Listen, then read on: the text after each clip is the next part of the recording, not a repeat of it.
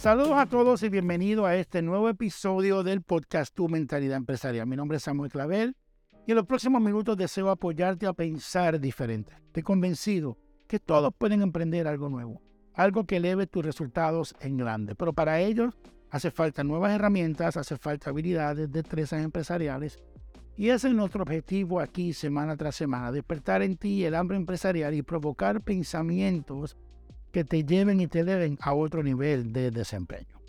El segmento anterior comencé diciendo que el dinero no lo es todo para comenzar tu emprendimiento. En el mismo detalle, varios elementos que siempre tendrás que definir al emprender aparte del dinero. Ahora bien, esto no significa que no necesitas dinero para emprender. A la hora de comenzar un emprendimiento, uno de los elementos a resolver es el financiero, o sea, el dinero inicial para comenzar o para expandir tu negocio. Todo proyecto empresarial requiere de un arranque con capital financiero.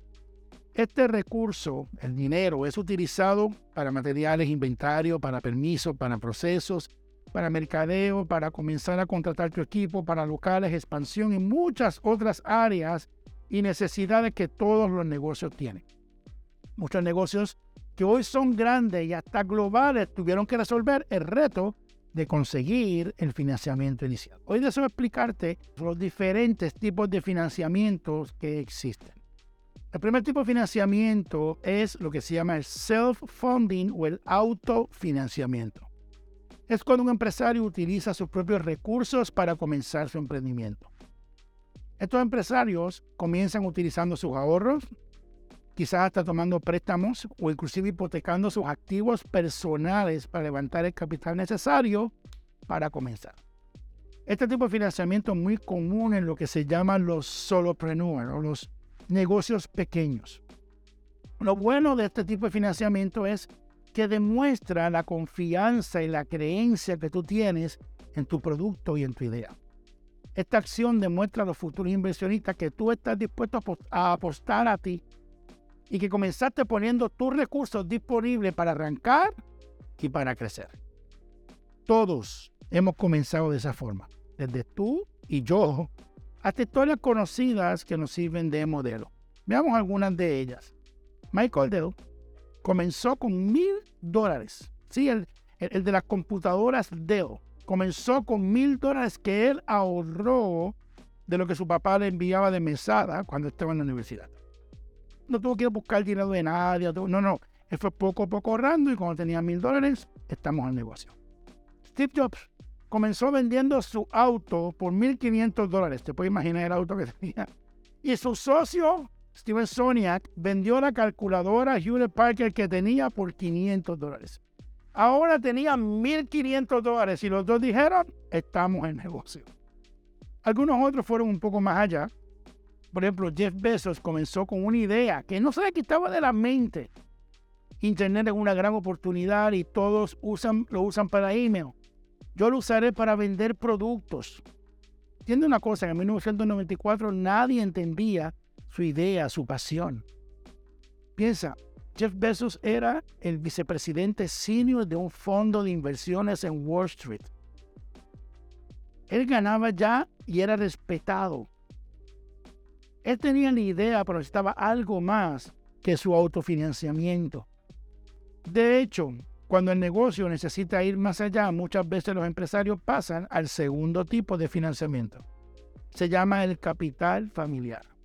Esto es cuando los amigos, los conocidos, los familiares son parte del emprendimiento. En el caso de Jeff Bezos, recurrió a sus padres. Se llamaban Mike, o se llaman, tan vivos, Mike y Jackie Bezos. Para comenzar, su emprendimiento, sus padres pusieron los únicos 245.573 dólares, hasta el último centavo que habían ahorrado durante toda su vida. Entiendo una cosa, literalmente vaciaron sus ahorros en la creencia de su hijo. Ellos no entendían nada de la tecnología. Ellos no entendían ni, ni, ni papa de la idea que él tenía.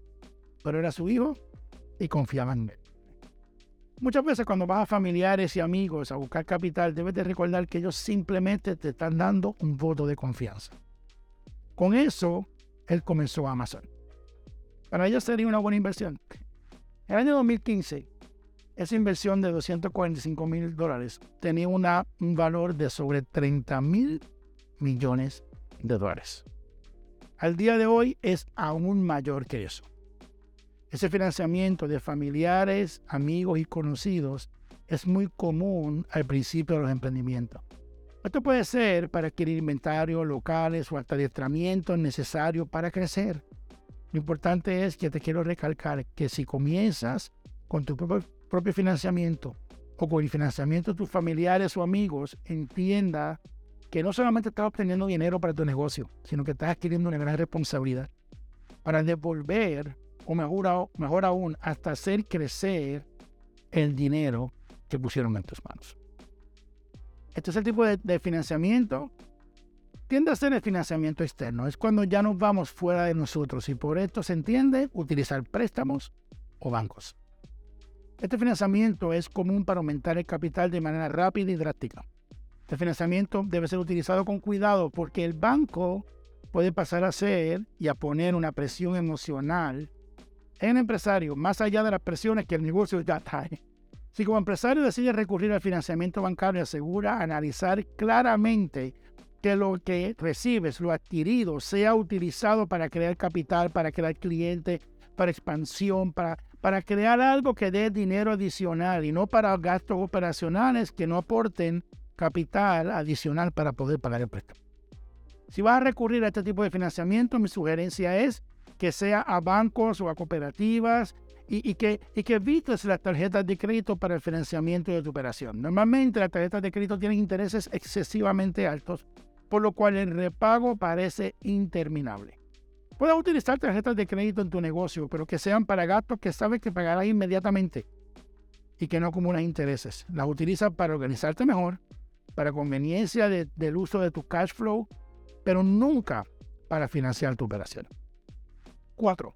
Finalmente existe un tipo de financiamiento basado en inversionistas participativos. Estas son personas interesadas en aportar capital a la empresa a cambio de acciones o de participación activa en la misma.